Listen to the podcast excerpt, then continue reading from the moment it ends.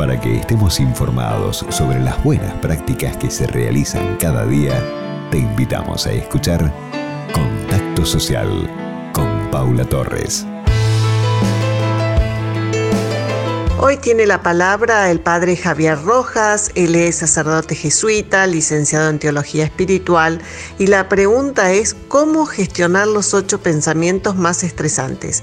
Escuchamos de qué se trata y en el final reiteramos el contacto. Hola Paula, ¿cómo estás? ¿Cómo está toda la audiencia de Radio Millennium? Un gusto saludarlos. Quiero contarte, Paula, y a toda la audiencia, que voy a dar un taller que se titula que es cómo gestionar los ocho pensamientos más estresantes.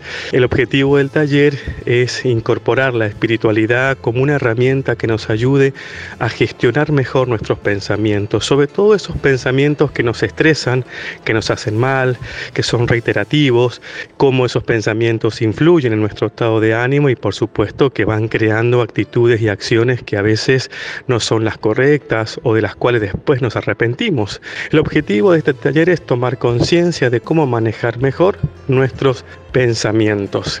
Esto va a ser durante el mes de agosto y septiembre. Serán ocho encuentros de 20.30 a 22 horas y los que estén deseosos de participar podrán tomar contacto con nosotros a través de la, del, del siguiente email info arroba nsdelosmilagros.com.ar o entrar en la red social de Instagram jrojasSJ, ahí va a estar publicado todo lo que necesitan saber para poder participar de este taller.